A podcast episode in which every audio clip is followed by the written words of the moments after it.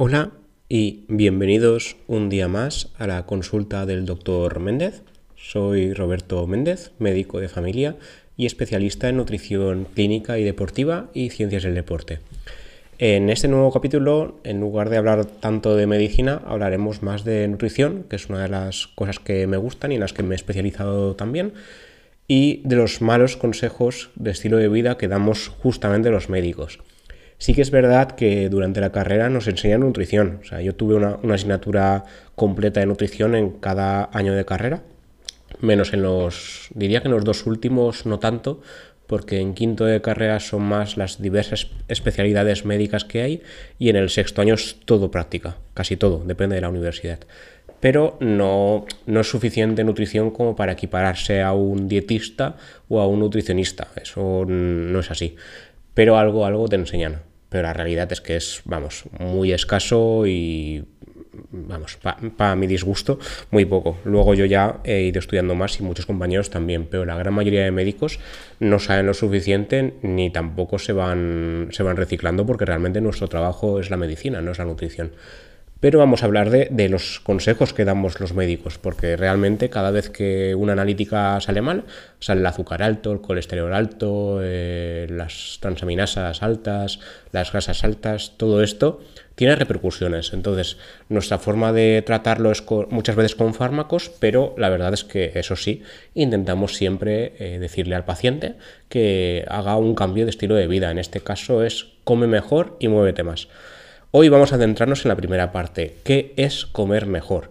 Porque comer mejor es el consejo más abstracto que he dado en mi vida.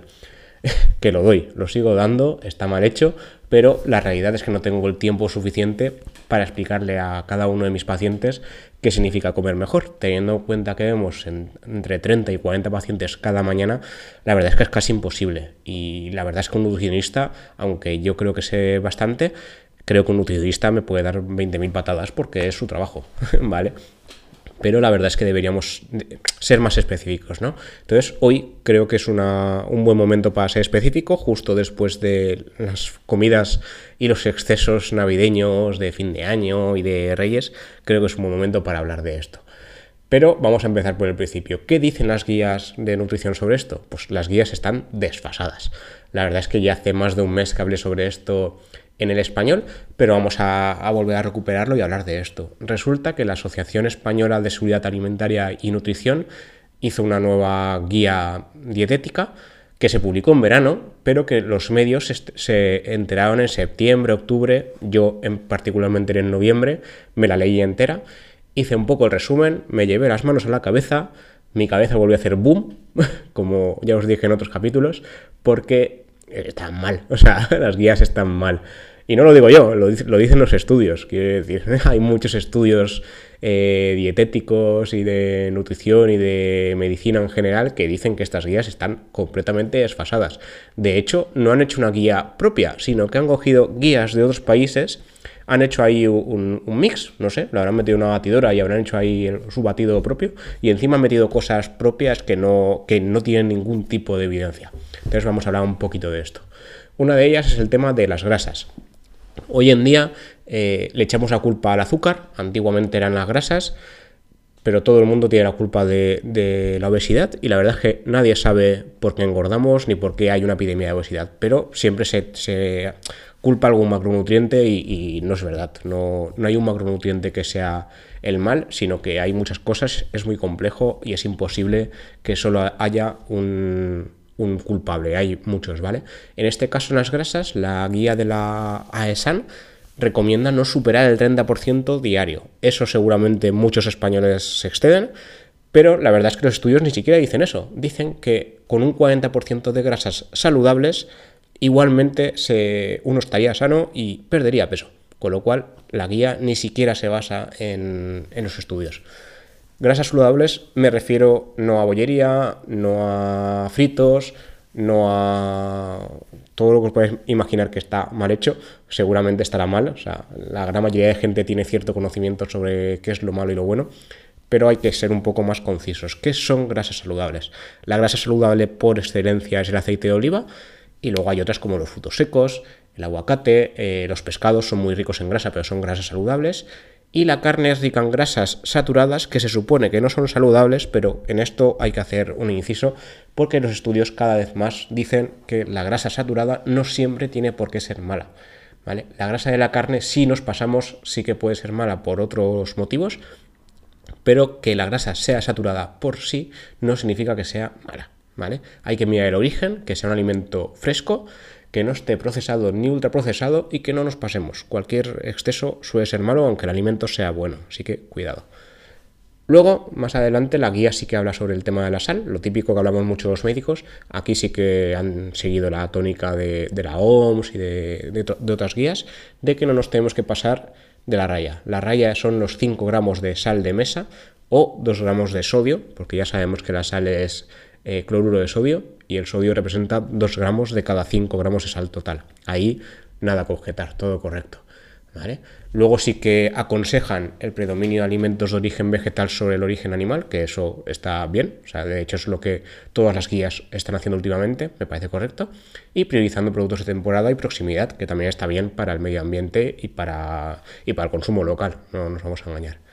Luego hay otras cosas que no están del todo bien, no a mi criterio, sino, insisto, respecto a los estudios, que es recomendar eh, consumir hasta entre 5 y 9 raciones de frutas, verduras y hortalizas al día, priorizando las frutas. Y ahí mi cabeza volvió a hacer boom, porque aparte de que es complicado, yo por ejemplo, mi caso personal totalmente sesgado, eh, yo intento hacerlo las 5 piezas al día, Piezas significa verduras y, frutas, las dos cosas, ¿eh? las dos cosas unidas.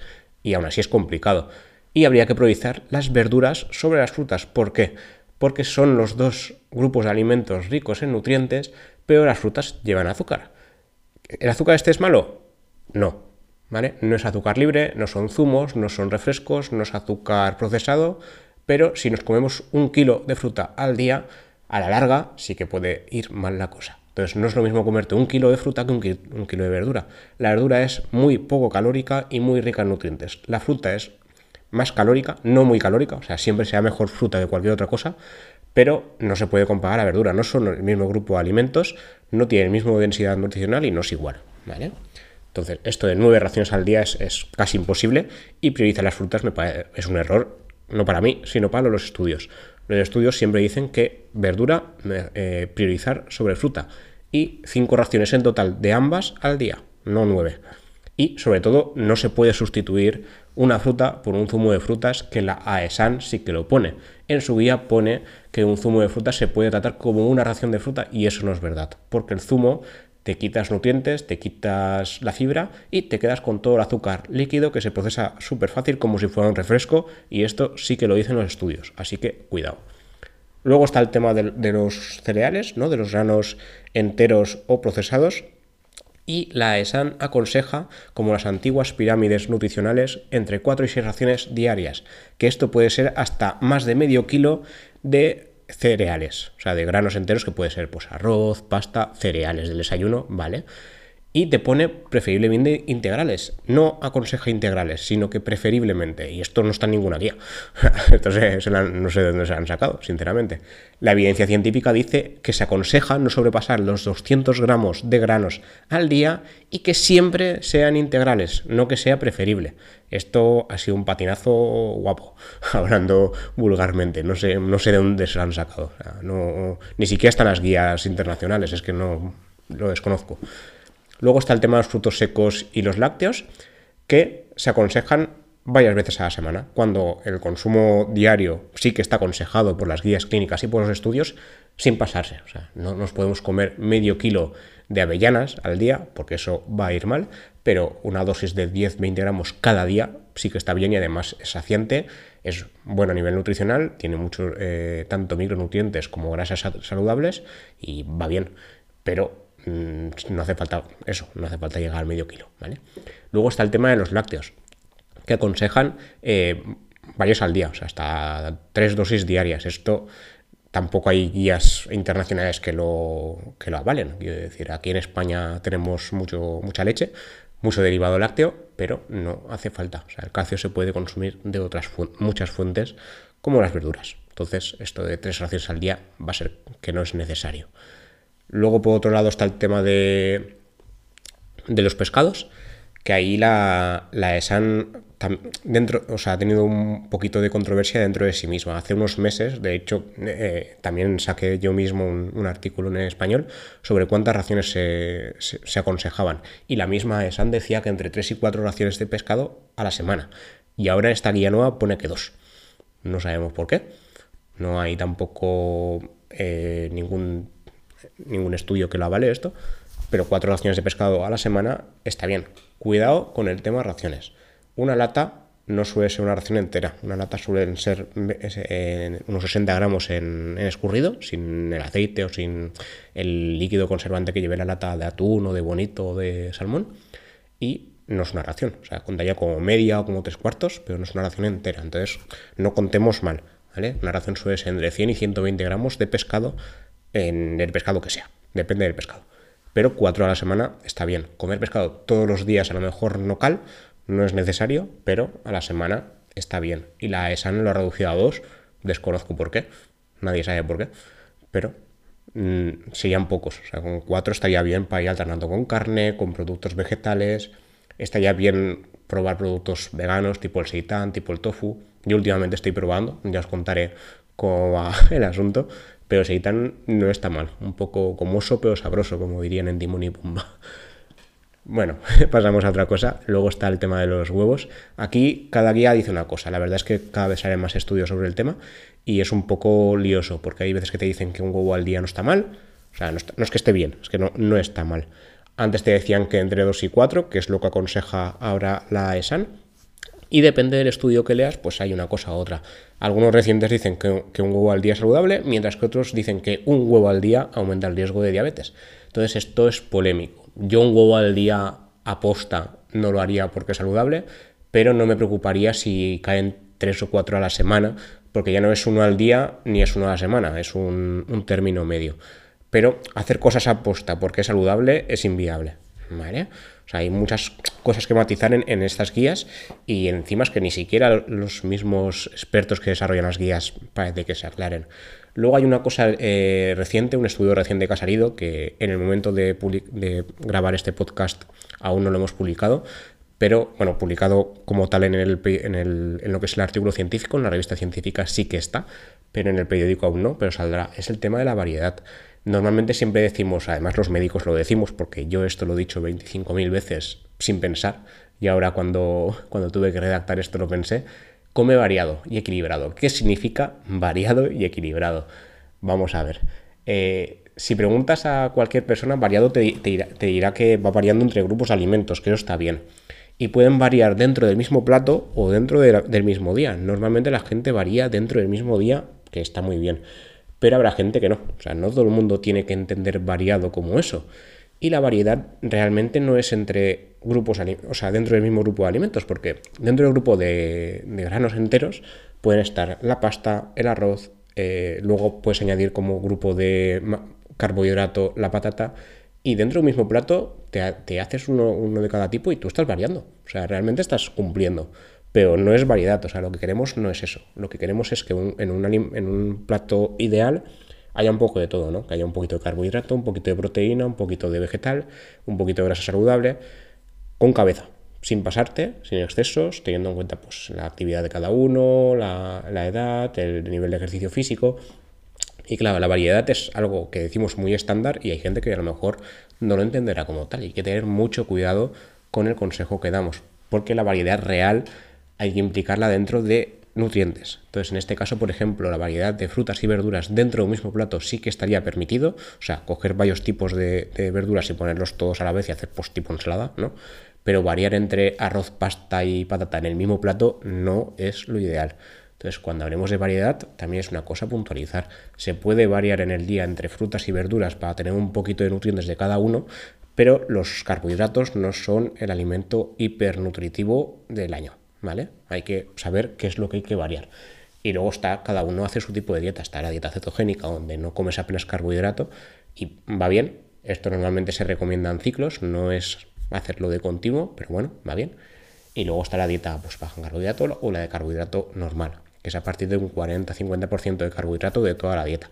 Entonces, Cumplir todo esto ya de por si es complicado, solo falta que nosotros digamos come variado equilibrado y no digamos las cosas como toca. ¿vale? Entonces es lo que quería, de lo que quería hablaros hoy, que cuidado con el tema de qué significa comer mejor. Comer mejor, variado y equilibrado, significa comer parte de carbohidrato, parte de grasa saludable, parte de proteína, siempre si puede ser priorizando proteínas vegetales sobre animales. Si somos vegetarianos o veganos, evidentemente, pues animal como mucho, mucho derivados si somos vegetarianos o nada si somos veganos. Y si no, y si somos de comer de todo, o sea, omnívoros, ¿no? Yo como de todo, por ejemplo, pues sería priorizar, si es posible, siempre proteína vegetal sobre el animal. Y luego de grasa, de grasa saludable, la ideal ideal que tenemos en España, que es facilísima de conseguir, es el aceite de oliva. Y si no hay otras, están los frutos secos, está pensar en el pescado, está el, aguacate, que es una grasa saludable muy a tener en cuenta. Y hay otros mil tipos de aceites que se pueden usar, que de esto podemos hablar otro día si, si interesa el tema. Entonces, variado equilibrado significa esto, no significa ir variando entre tipos de carbohidrato, tipo variar entre pasta y arroz, eso no, es variar porque es el mismo grupo de alimentos. Y habría que mirar un poquito qué tipos de verduras tenemos a mano, que sean de proximidad, que sean de, época, o sea, de, estación, ¿no? Y, no ir a tirarnos a la misma verdura todo el año, porque nos tocará importar a otro sitio, para el medio ambiente no está bien y para nuestra variedad intestinal tampoco, ¿de acuerdo? Y poco más, en el próximo capítulo seguiré hablando de más consejos de estilo de vida, que seguramente será qué significa movernos más, que es otra cosa que los médicos hacemos mal y no decimos cuánto hay que moverse, ni cómo hay que moverse, ni qué ejercicios hacer. Pero será en un próximo episodio. Espero haber aclarado dudas y cualquier pregunta o cualquier crítica, como siempre, será bien recibida. ¿Vale? Nos vemos. Hasta la próxima.